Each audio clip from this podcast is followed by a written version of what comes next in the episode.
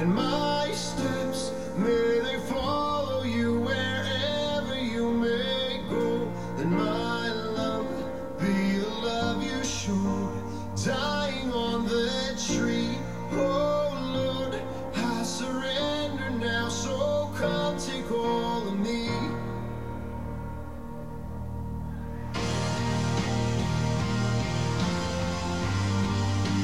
No es asunto de año nuevo.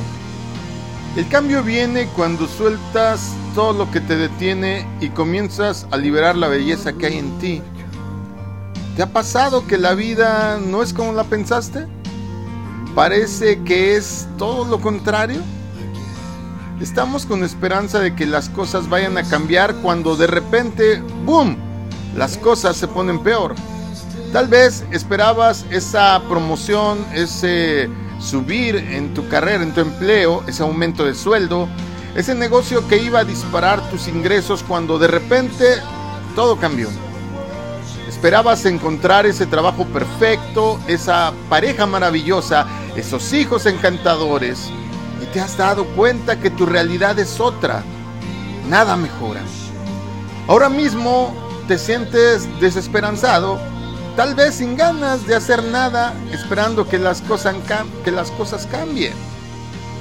Esperabas tal vez que con la llegada del año nuevo las cosas cambiaran, se transformaran y desgraciadamente viendo tanta película navideña esperabas la transmutación de la magia que para empezar está mal cimentada. El asunto es que las cosas no cambian. Quienes debemos de cambiar somos nosotros. La vida, de acuerdo al sabio Salomón, se vive por temporadas. Tu mejor tiempo viene cuando eliges cambiar tu forma de pensar. El mejor ejemplo lo encontramos en una parábola de la Biblia. Es la del hijo pródigo que pasó de la miseria donde se encontraba a una mejor posición como hacendado. ¿Te acuerdas de esta historia? Está en Lucas 15 del 11 al 32. Pero ¿cómo es que llegó a cambiar este joven? A continuación te daré algunos pasos que tendrás que seguir para dar el salto hacia la vida que quieres y que Dios bendice. Número uno, necesitas evaluar tu situación actual. Es importante reconocer dónde te encuentras. En el caso del joven de esta parábola, él pensó, ¿cuántos jornaleros de mi padre tienen pan en abundancia? Mientras yo aquí me muero de hambre. ¿Qué está sucediendo a tu alrededor? ¿De qué te estás muriendo? Simbólicamente hablando, claro. ¿Cuál es tu percepción de la vida en este momento? ¿Sabes que tu percepción crea tu realidad? Lo que ahora estás viviendo es producto de tus pensamientos y emociones. Si no te gusta lo que ahora estás viviendo, necesitas cambiar tus pensamientos. Puede ser que hayas cometido errores, sí todos los cometemos. Puede ser que hayas tomado malas decisiones y sientas que estás atrapado en ese lugar. Pero tu situación actual no determina tu situación futura. Hay esperanza. Debes de tomar conciencia. No basta con reconocer dónde estamos, esa sería la segunda parte de estos puntos. Toma conciencia. Es importante saber formalizar nuestros pensamientos y emociones en forma proactiva.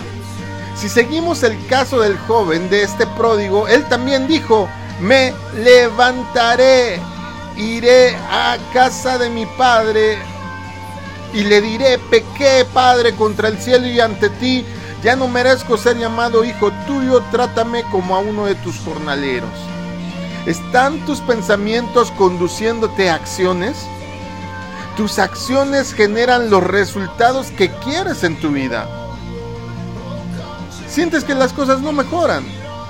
Es un sentimiento totalmente válido, pero no es un hecho 100% cierto, ¿eh? Por lo tanto, necesitas hacer un cambio de pensamientos, un cambio en tu forma de hablar y desde luego en tu comportamiento. Es interesante saber que nuestra vida es por fe, por lo que creemos, no por lo que sentimos y conforme creemos, hablamos y actuamos. Por eso, ¿cómo son tus palabras? ¿Cuáles palabras te estás diciendo a ti mismo? ¿Qué es lo que estás sintiendo? Porque lo que estás sintiendo estará alineado con la verdad. En el momento en que tomamos conciencia de la situación, nuestros corazones y mentes cambian y se reorientan a la verdad. ¿Qué sigue?